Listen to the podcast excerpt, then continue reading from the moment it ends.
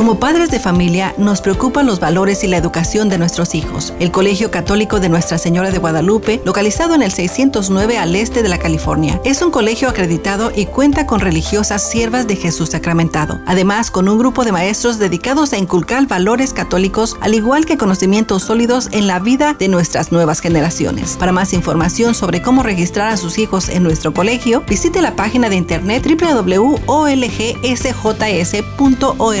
llame al teléfono 661-323-6059 del Colegio de Nuestra Señora de Guadalupe en Bakersfield.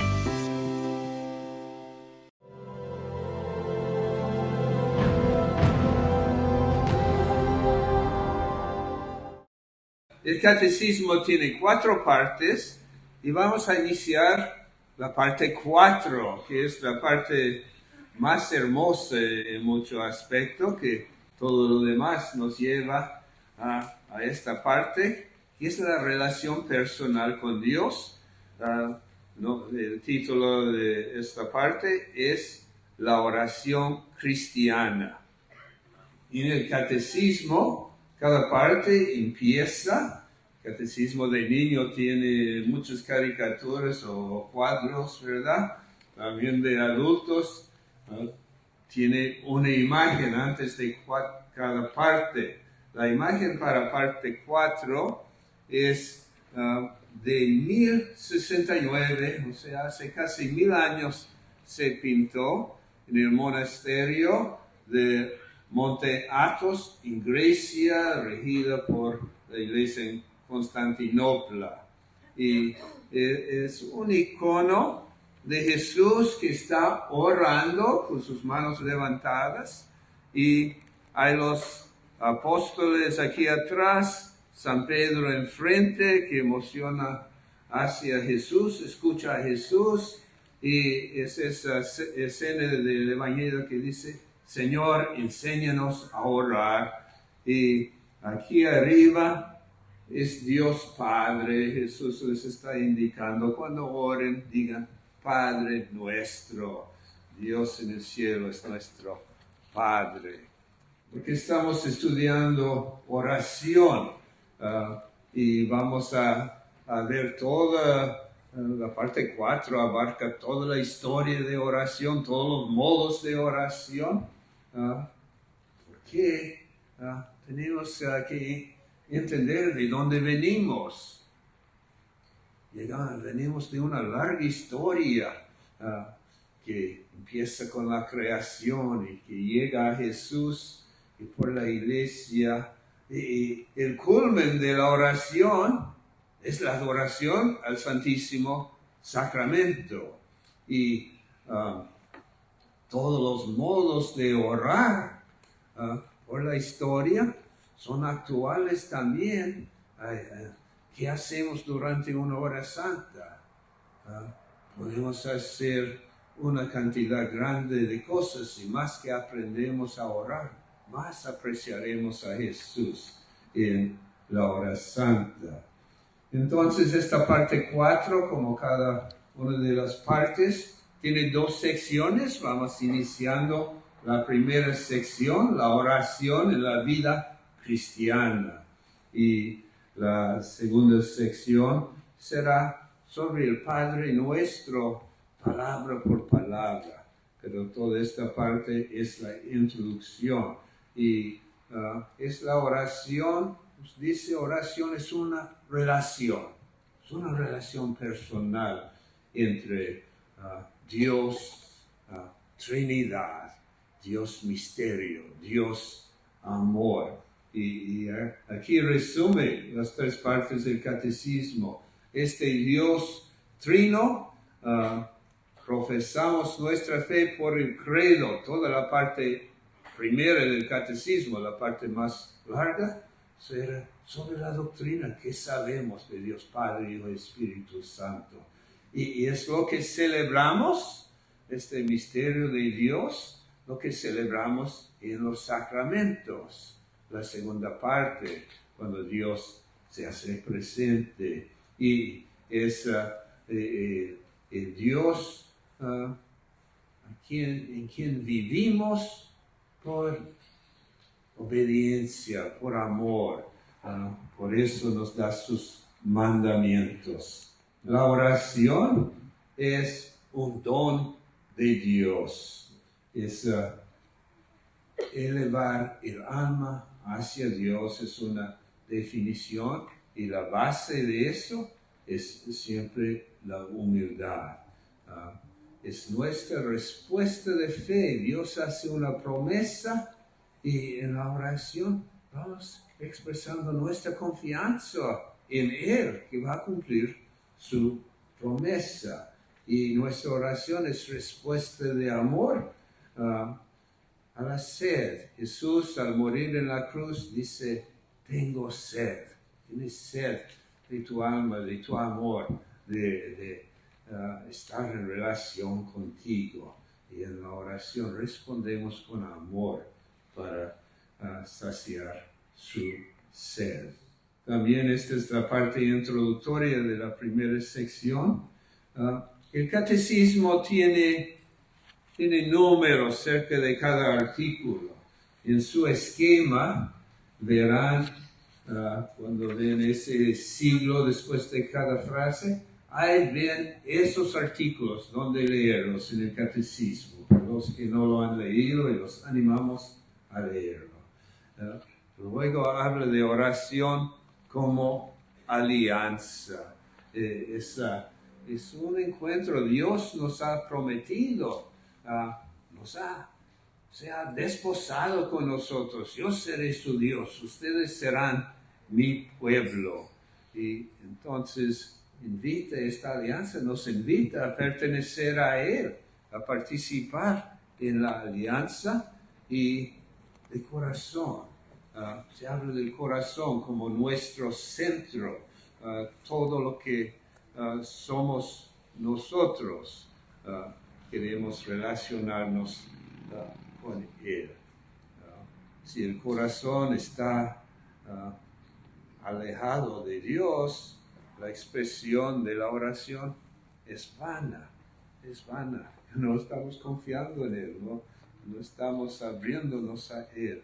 El corazón es el lugar donde hacemos las decisiones de nuestra voluntad. Es el lugar de la verdad, donde podemos conocer Dios, verdad mismo. Es uh, uh, el lugar donde uh, elegimos encontrarnos con Él.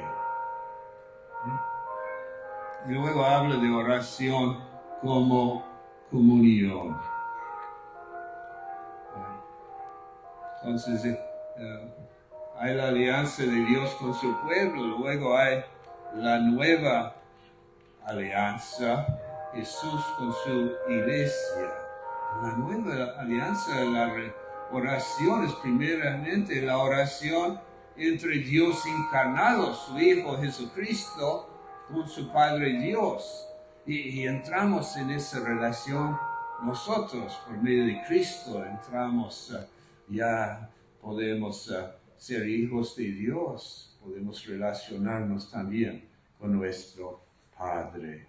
Entonces, la relación viva de los hijos de Dios con su Padre es inseparable del Hijo y del Espíritu Santo. mediante el bautismo, es por el bautismo nos hacemos hijos de Dios y, y Él nos adopta, nos hace miembros de su familia.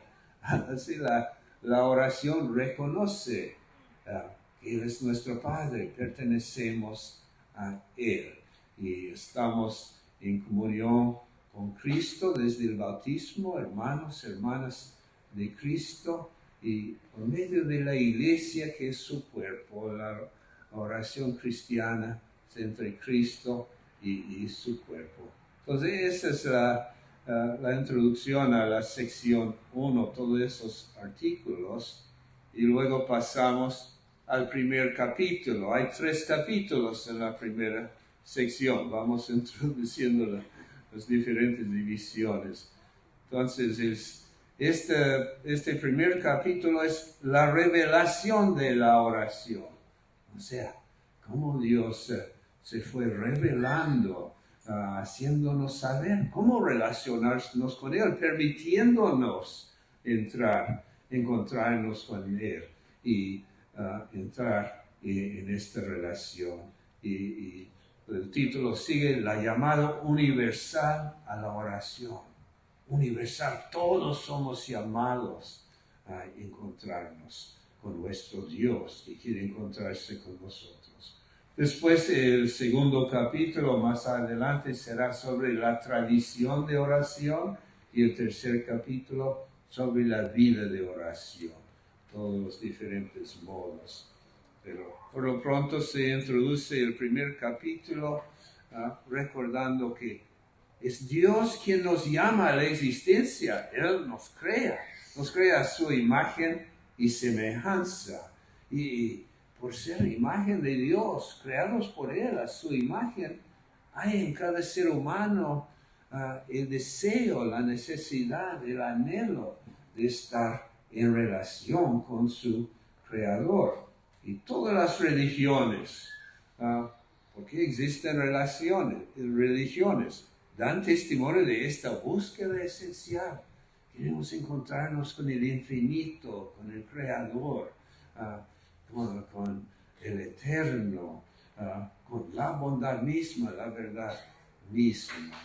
Pero es siempre Dios quien llama primero al hombre y la, la iniciativa del hombre es siempre una respuesta a la invitación uh, de Dios. Entonces, en este primer capítulo de la primera sección de la cuarta parte, uh, para que se entienda dónde vamos un poco por el esquema, hay un índice atrás donde pueden ver todas las divisiones. Uh, y hay tres artículos. El primer artículo es el que hacemos esta noche, es sobre el Antiguo Testamento. Y va a haber otros dos artículos en este primer capítulo. El segundo haremos el mes que viene, a orar en Cristo. Y el tercero, en febrero, la oración de la iglesia. Pero esta noche vamos viendo el Antiguo Testamento. La revelación de la oración en el Antiguo Testamento se encuadra entre la caída. Dios crea a Adán y Eva, capítulo 3 de Génesis, ellos caen en el pecado y se entabla eh, esta, este diálogo. ¿Dónde estás? ¿Por qué lo has hecho? ¿verdad? Y hay este diálogo. Y el Antiguo Testamento abarca de esa caída hasta la elevación y restauro en Cristo. La oración es la relación a, Dios en los acontecimientos de la historia humana. Ah, y en el Antiguo Testamento, esa parte de la historia es desde la caída hasta la redención. Entonces la creación eh, misma es fuente de la oración. La naturaleza nos habla de Dios. Y, desde el principio, los primeros nueve capítulos de Génesis um, hablan um, uh, de la iniciativa de los primeros seres humanos, Caín, Caín y Abel. Uh, Abel ofreció los primogénitos de su rebaño, ofrenda a Dios. Es un modo de orar, ¿no? Hacer ofrenda de Dios. Y en Génesis 4 habla de Enos. Enos fue caminando con Dios, ¿verdad? Marchando con Dios era justo. Y sabemos la historia de Noé, que confió en Dios y construyó la arca, que era un hombre justo y obediente. Fue agradable a Dios y por medio de él Dios renovó la alianza con toda la creación, ah, ¿verdad? O, entabló la alianza la alianza indefectible con todos los seres vivientes ocurre por medio de Noé, el arco iris, ¿se acuerdan? En el Antiguo Testamento la oración se revela sobre todo a partir de nuestro padre Abraham. Ah, todo esto hasta Noé se llama prehistoria, ah, pero con Abraham tenemos datos más concretos y hay la larga historia de Abraham en, Génesis. Abraham se hace ah, una promesa. Dios promete dar a Abraham descendencia, ¿no? innumerable, una tierra prometida, y pide a Abraham dejar todo ir a los desconocidos. A los desconocidos, Abraham confía en Dios y deja todo. Todo eso, todo al leer el Antiguo Testamento, se nos está enseñando poco a poco a orar, cómo orar. Y Abraham obedece, no cuestiona a Dios, al menos al principio, muchos años, obedece, se va, construye un altar de, adorar a Dios en cada, cada etapa de su vida. Empieza como hombre de silencio. Más tarde empieza a platicar con Dios, se envejece, envejece ¿verdad? y pasan estos tres hombres misteriosos representando la Trinidad y los recibe, les da hospitalidad y hacen promesa de un hijo, ¿no? Dentro de un año. Y, uh, porque Abraham confió en su plan, recibió el hijo de la promesa, Isaac. Pero después Dios lo pone a prueba.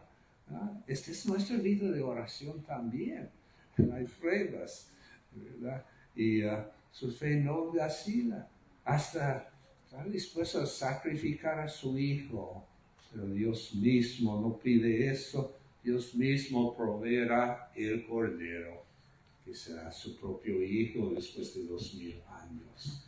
Y esta promesa, Abraham, Isaac, Jacob, Dios lo sigue revelando a Jacob, el padre de los doce hijos que forman los doce tribus, y hay esta historia también de Jacob que lucha con Dios, ¿verdad?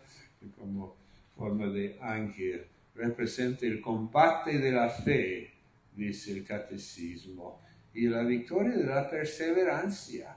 Ah, podemos, uh, esta relación con Dios uh, ocupa perseverancia uh, con Dios. Y luego llegamos a Moisés varios siglos después de Abraham. Eh, se, seleccionan los, personajes más importantes para resumir el Antiguo Testamento de, miles, de miles de años, ¿no? Y Dios, Moisés, ¿se acuerda? Encuentra uh, salvado de las aguas de la persecución de los egipcios que quieren matarlo, los primogénitos, ¿no? a todos los machos hebreos, y Moisés se escapa.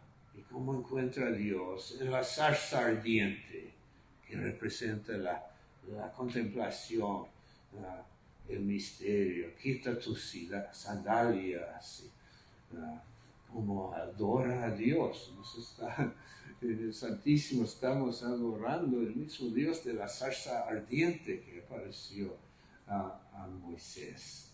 El Dios se revela como el Dios vivo y que ama a su pueblo, que escucha a su pueblo, se compadece, quiere salvar a su pueblo, pero pide la colaboración de Moisés. Y ese es su oración que acepta su vocación, acepta el llamado de Dios y va contra el poderoso faraón. Y Dios lo acompaña por medio de las diez plagas y todo eso, y, por el éxodo, la liberación por el mar rojo.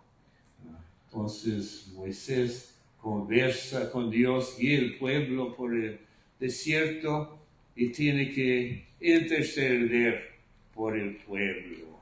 Y en Monte Sinaí pasa, pasa todos esos días, se encuentra con Dios, su cara era brillante después de estar en oración con Dios. Y ahí recibió los diez mandamientos. ¿Y qué pasa?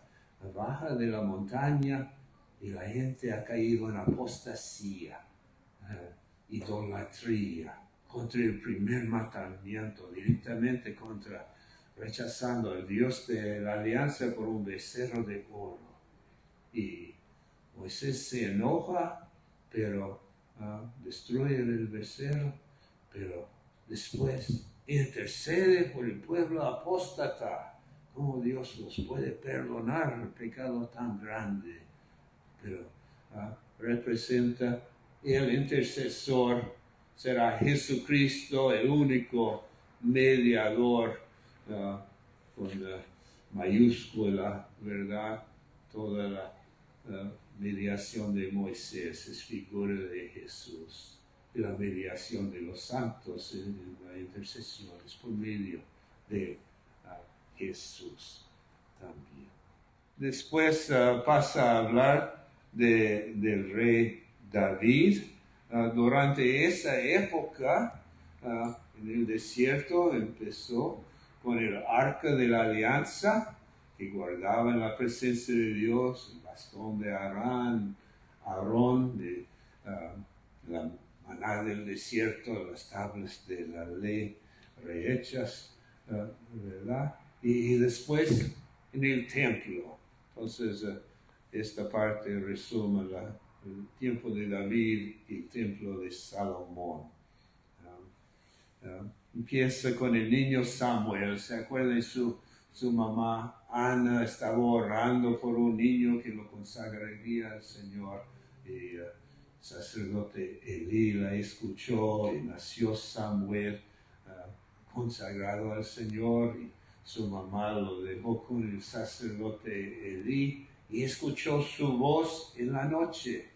Samuel aprendió a orar de su madre que oraba y después del sacerdote que le dijo, Ah, ¿verdad? Si oyes tu nombre otra vez, tercera vez, ah, dile a Dios, escucha Señor, habla Señor, tú no escuchas Señor, habla Señor, tú puedes, tu siervo te escucha. Veces queremos decir, escucha Señor, debemos decir, habla Señor, yo te escucho. Ah, ¿verdad? Y, y supo responder en obediencia a su llamado también. Y, David era un varón según el corazón de Dios, desde muchacho confiaba en Dios, que uh, gran fe contra Goliat, el gigante, ¿verdad? Y en cada etapa, en sus batallas, obraba rectamente, respetando a Dios. Y Ah, llegó a ser rey ungido por el profeta y reinó como pastor bajo Dios. Y era el mayor de los reyes de Israel y de Judá, del reino unido. Y ah, cuando cayó en pecado, hizo oración de gran ah, arrepentimiento. Salmo 51, ¿verdad? Y nos dejó todos los salmos, el libro de Salmos también. Uh, al menos inició la mayoría de esos, o muchos de esos uh, salmos. Y después su ah, hijo Salomón construyó el templo que David había pensado en construirlo, pero Dios no quiso. Y Salomón lo construyó. Y ese templo era centro de la oración ah, del pueblo que reconoce, aquí está la presencia de Dios, aquí se pone el arca de la alianza y solo entra el sacerdote ahí en ese lugar sagrado una vez al año. Y el templo es la casa ah, de Dios, como Jesús dice, la casa de mi Padre. Y Ahí está, Dios está presente uh, por, uh, por uh, la alabanza del pueblo, para que la gente lo alaba, y, Jesús está presente en medio de las obras que hace, van recordando todas las obras de Dios cuando van a orar en el templo y van alabándole a Dios. Ahora, el templo debía ser el lugar donde aprender a orar. Cada año peregrinaban al templo. Y, el templo ah, tenía sus ritos.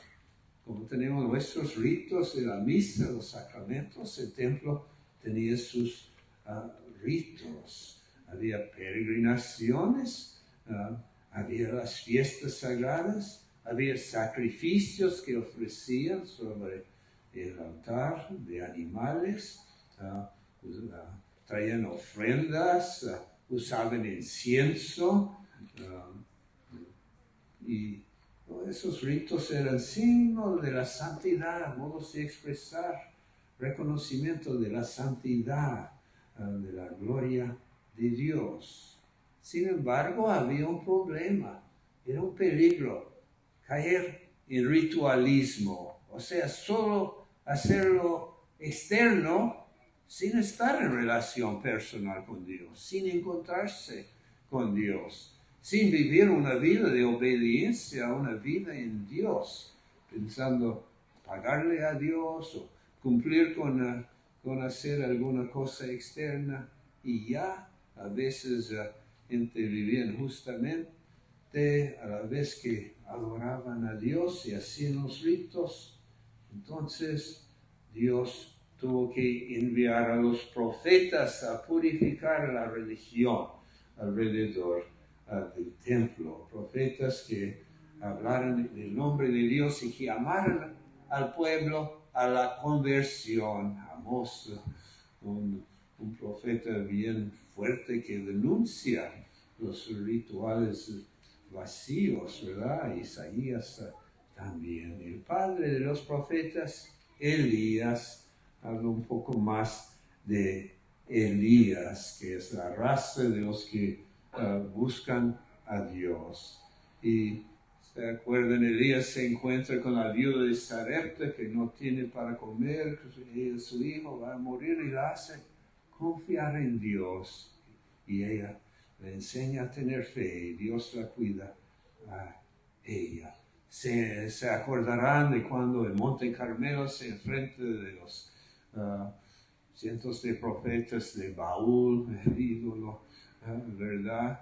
Y, que con mucha fe pide fuego del cielo para consumir su ofrenda. el buey ahí, Dios oye y manda fuego del cielo. Y después tiene que escaparse de la reina Jezabel, va al desierto y, ahí en el monte ah, busca a Dios y Dios no está en la bulla en la fuerza, sino un pequeño susurro en el silencio de la oración. Es una presencia misteriosa y así ante el Santísimo también. ahora será ah, solo, solo entre la transfiguración de Jesús, cuando aparecerá Moisés y Elías que se que ellos podrán ver a Dios cara a cara por medio de Jesús que ha tomado una cara humana. Eh, Dios había dicho, nadie puede ver mi cara y vivir, ¿verdad? Solo los efectos, lo veían de atrás. Pero Dios hablaba tú a tú con los profetas y los enviaba a hablar en su nombre. Después habla de los salmos, que son la oración de eh, la asamblea. Ah, entonces, volviendo a los salmos que se inician con el rey ah, David. Ah, las sagradas escrituras, la Biblia, el Antiguo Testamento, contiene textos de oración. Son textos que Dios mismo da a nosotros para orar. Padre nuestro viene de Jesús, ¿verdad? Y ah, los salmos vienen ah, de Dios en el Antiguo Testamento.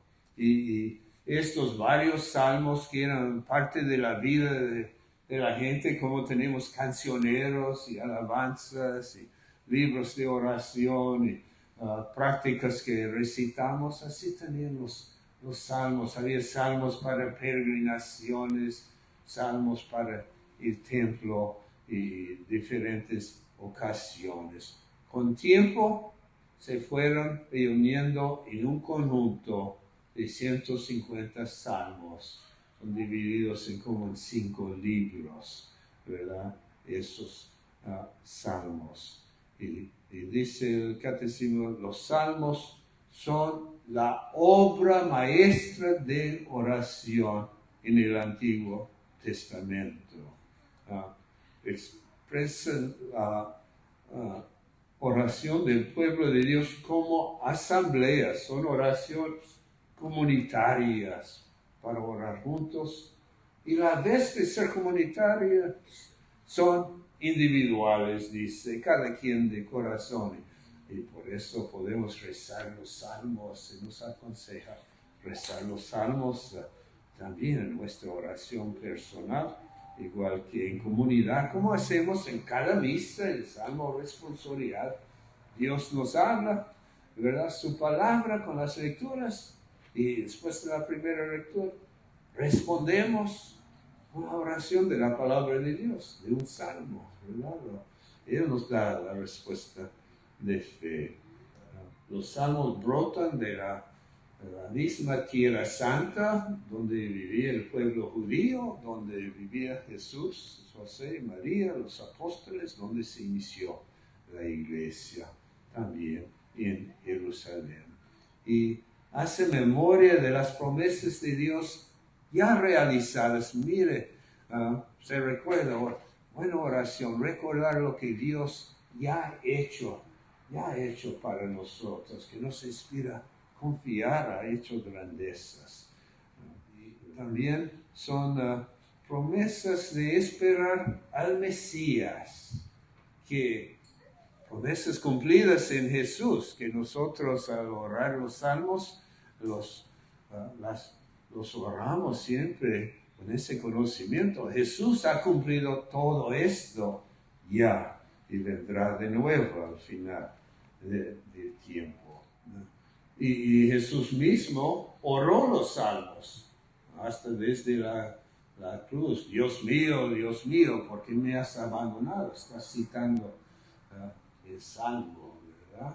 22 los salmos en Cristo encuentran su cumplimiento, continúan siendo esenciales en la oración de la iglesia, digo, en, la, eh, la, misa, pero más que la misa, hay la liturgia de las horas, en la liturgia de las ah, horas que rezamos los sacerdotes, muchos religiosos también, algunos laicos también, divide cada día eh, cinco, cinco partes y consisten siempre cada hora en rezar salmos junto con otras partes también, himnos y lecturas, pero mayormente salmos.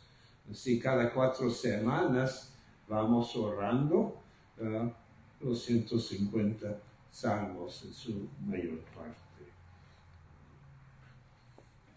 Entonces el Salterio es el libro en que la palabra de Dios se convierte en oración del hombre.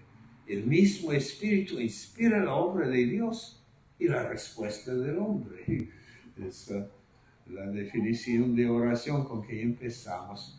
Cristo, los salmos, no dejan de enseñarnos a orar. Nos oramos, oramos con Jesús. Hay diferentes tipos, hay himnos, de alabanza, oración de desamparo, lamentaciones que terminan con, con, confianza a pesar de las penas, los dolores humanos. Hay de agradecimiento, hay de peregrinación, hay de meditaciones de sabiduría. Son espejo de las maravillas de Dios en cada situación humana. Vamos al resumen, artículo, hablan todos, artículo 2590. 2590. Abran todos sus catecismos. Si no tienen catecismo, todos deben conseguir y empezar a leer el catecismo de la Iglesia Católica. Ningún católico debe, debe estar sin una Biblia y un catecismo de la Iglesia Católica. ¿Okay? 2590, apenas unos empiezan a abrir el libro un poquito. Son estos números aquí al borde, negrete. Parte 4, estamos hasta la última parte de la Biblia. 2590. ¿Qué? Vamos a orar juntos mientras los demás van encontrando. Todos la oración es la elevación del alma hacia Dios a la petición de Dios de bienes convenientes o la petición a Dios de bienes convenientes. Importante esa palabra convenientes. A veces estamos pidiendo cosas que no son convenientes y Dios nos, no nos los da. 2591. Uh, Todos Dios llama incansablemente a cada persona al encuentro misterioso con Él. La oración acompaña a toda la historia de la salvación como una llamada recíproca entre Dios y el hombre. Dios llama a nosotros, nosotros llamamos a Dios. 92. La oración de Abraham y de Jacob aparece como una lucha de fe vivida en la confianza a la fidelidad de Dios y en la certeza de la victoria prometida a quienes perseveran. Lucha de la fe vivida en la confianza. 93. La oración de Moisés responde a la iniciativa del Dios vivo para la salvación de su pueblo. Prefigura la oración de intercesión del único mediador, Cristo Jesús. Entonces, Moisés nos enseña a orar no por nosotros mismos únicamente, sino por los demás. Y tenemos sacerdotes que oran en nombre del pueblo. Ah, santos que intercedan, pero todos somos llamados a interceder también por los demás que, nos piden, rueguen por mí.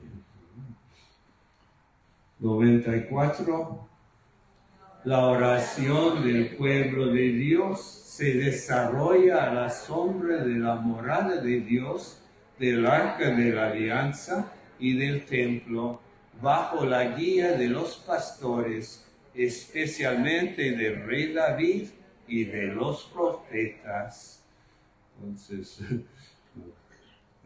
el rey es para guiar al pueblo en la fe. Los reyes no cumplieron después. Los profetas sí fueron fieles y llamaban a la conversión, como dice aquí 95. Los profetas llaman a la conversión del corazón y al buscar ardientemente el rostro de Dios como hizo Elías, interceden por el pueblo. Llaman a la conversión, llaman, busquen, busquen el rostro de Dios. ¿ah? Vengan a la hora santa para encontrarse con el rostro de Dios en el Santísimo Sacramento. 96. Los salmos constituyen la obra maestra de la oración en el Antiguo Testamento.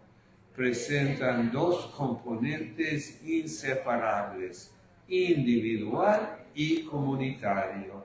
Y cuando conmemoran las promesas de Dios ya cumplidas y esperan la venida del Mesías, abarcan todas las dimensiones de la historia. Los salmos eh, son parte, resumen toda la historia de la salvación. Y 97, rezándolos en referencia a Cristo y viendo su cumplimiento en Él, Los salmos son elemento esencial y permanente de la oración de su iglesia. Se adaptan a los hombres de toda condición y de todo tiempo.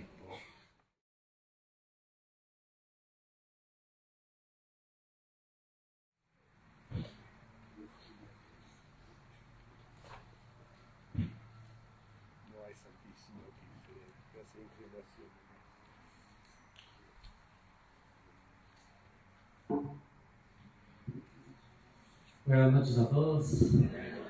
Dios les bendiga. Mi nombre es Elvin Mijangos. Eh, pertenezco a la, al grupo de oración Sagrada Familia de aquí de la parroquia de Guadalupe. Y en este pequeño testimonio que voy a compartir con ustedes, este, uh, yo empecé a servir de muy joven al Señor, desde los 13 años más o menos. Y eh, a los 14 años hice mi confirmación y ya me, me, integré en un coro en la parroquia y este, participaba también como catequista durante 10 años. Pero lamentablemente tenía un, un problema bien, serio de que yo servía dentro de la iglesia, pero no podía creer en, en Jesús sacramentado. Y, y, por más que yo quería meterle a mi mente eh, de que Jesús estaba en ese pedacito de pan, no, no lograba entender. Y este, ah, yo daba catequesis de confirmación y de bautismo y cantaba en la, en la misa. Pero yo sentía que me faltaba, me faltaba algo, me faltaba eso grande de convencerme sobre esto. Y mi mamá era una, una mujer muy devota de Jesús sacramentado. Eh, cualquier cosa, cualquier situación que ella tenía, eh, nomás decía, voy a, a, frente a Jesús sacramentado y lo voy a pedir por la situación que estoy pasando. Y, y se le solucionaba todo. Y, y yo en mi, en mi mente, pues decía, Ah, mi mamá es, quizás está en ignorancia, porque ¿cómo es posible que ella crea en ese? O sea, porque yo no creía, eh, pensaba que ella no estaba bien, y, o sea, así trabajó, trabajaba mi mente, decía yo, ¿cómo es posible, verdad? Porque yo lo quería entender a través de la razón, quería entender con, con lo que yo pensaba, de que, y, y decía, no, no es posible que Jesús esté en un pedacito de pan. Y un buen día, eh, yo viví el retiro de, de iniciación de, de en el Espíritu en la renovación carismática católica. Y este, fue un encuentro bien precioso con el Señor, donde mi corazón sanó de muchas cosas que yo llevaba. Y al pasar un tiempo, eh, nos daban a nosotros, en los retiros de iniciación, nos daban a Jesús. Eh, sacramentado para, para estar en adoración durante los, todo el fin de semana. Y en la capillita donde, donde lo tenían, este, hacían turnos de, de, adoración por una hora cada servidor. Y en esta ocasión me dijeron, le toca a usted ir a, la adoración al Santísimo. Y yo pues como no creía, pero sí fui obediente, ¿verdad? Yo me fui para donde estaba la capilla. Y yo me senté enfrente de, de Jesús un sacramentado estaba en la custodia. Y agarré mi guitarra y me puse a, tocar unos cantos meditados frente a, Jesús. Pero cuando llevaba yo como unos 10, 15 minutos de estar cantando, eh, yo empecé a sentir algo, algo que nunca yo había sentido a pesar de que yo había vivido unos momentos bien preciosos en el retiro de iniciación, en, en las oraciones fuertes que se hacen, eh, en ese momento yo, yo empecé a vivir algo, algo bien, bien tremendo.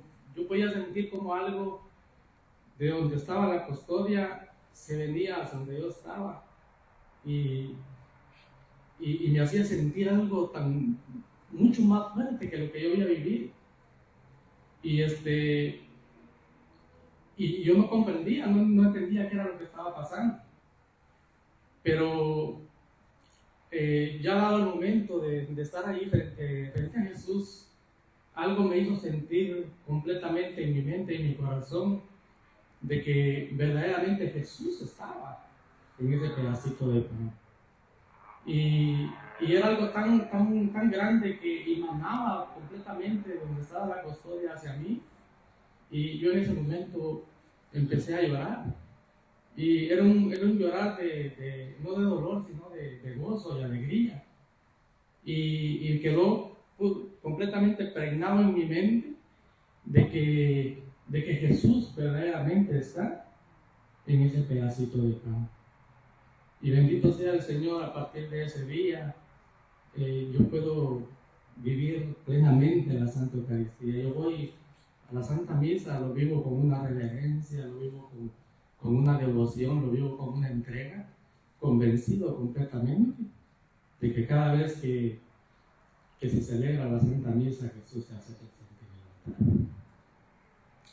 Y, y, bendigo a mi Dios por ello, porque a través de, de ese día yo vivo plenamente mi fe en el Señor. Entonces yo invito a cada uno de ustedes, si no hemos tenido esta oportunidad, pidamos al Señor que nos descubra verdaderamente en esa presencia maravillosa de Jesús sacramental. Amén.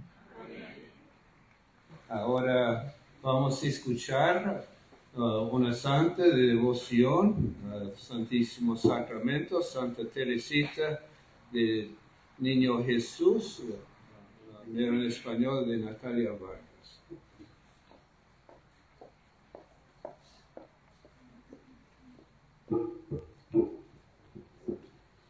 Buenas noches. Santa Teresita del Niño Jesús nació en la ciudad francesa de Alacón el 2 de enero de 1873. Sus padres ejemplares eran Luis Martín y Acelia María Guerín, ambos santos. Tenía 24 años cuando murió en 1897 y en 1925 el Papa Pío la canonizó y la proclamaría después como patrona universal de las Américas, de las, de las misiones, perdón. Y decía Santa Teresita en sus escritos también, él no baja del cielo un día y otro día para quedarse en un copón dorado, sino para encontrar otro cielo que le es infinitamente más querido que el primero, el cielo de nuestra alma, creada a su imagen y templo vivo de la adorable Trinidad. Santa Teresita nos ofrece en sus manuscritos muchos datos que nos indican la importancia fundamental de la devoción eucarística en su familia y en su vida, ya que desde niña su padre la llevaba cada tarde a hacer la visita al Santísimo. Y cuenta Santa Teresita, dice, todas las tardes iba a dar un paseo con papá. Hacíamos juntos nuestra visita al Santísimo Sacramento, visitando cada día una iglesia distinta. En sus cartas infantiles nos cuenta de su preparación personal para recibir a Jesús. El día de mi primera comunión, quiero que el niño Jesús se encuentre tan a gusto en mi corazón que no piense ya, ya más volver al cielo. El día de su primera comunión también escribe, qué dulce fue el primer beso de Jesús a mi alma. Fue un beso de amor me sentí amada y decía a mi vez, te amo, me entrego a ti para siempre. Ni el precioso vestido que María me había comprado, ni todos los regalos que había recibido me llenaban el corazón, solo Jesús podía saciarme.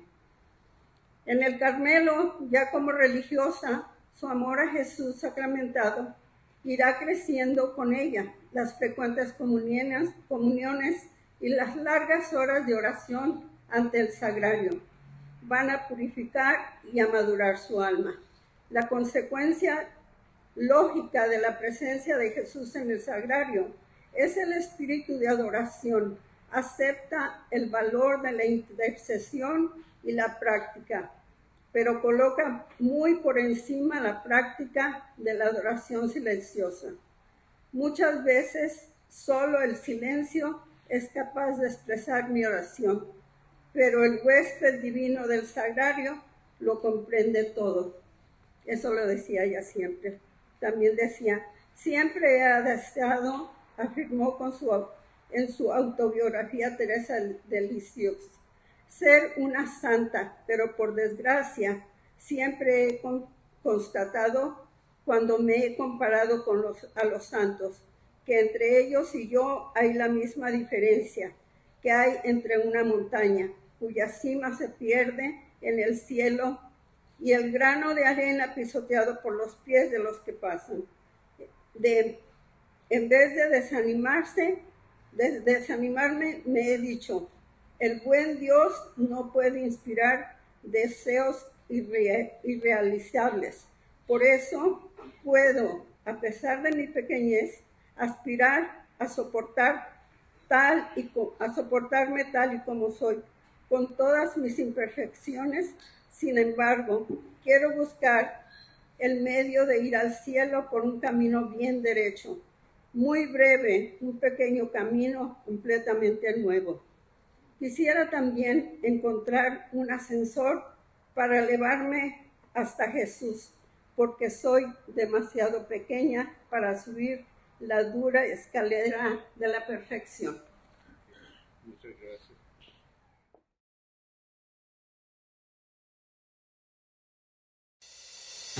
As parents, you are concerned with the values and education of your children. The Catholic School of Our Lady of Guadalupe, located at 609 East of California Avenue, is an accredited school and has religious sisters, servants of the Blessed Sacrament. In addition, we have a group of teachers dedicated to instilling Catholic values, as well as solid knowledge in the lives of the new generations. For more information on how to register your children in our school, visit the website www.olgsjs.org or call 661 323 6059 of the School of Our Lady of Guadalupe in Bakersfield.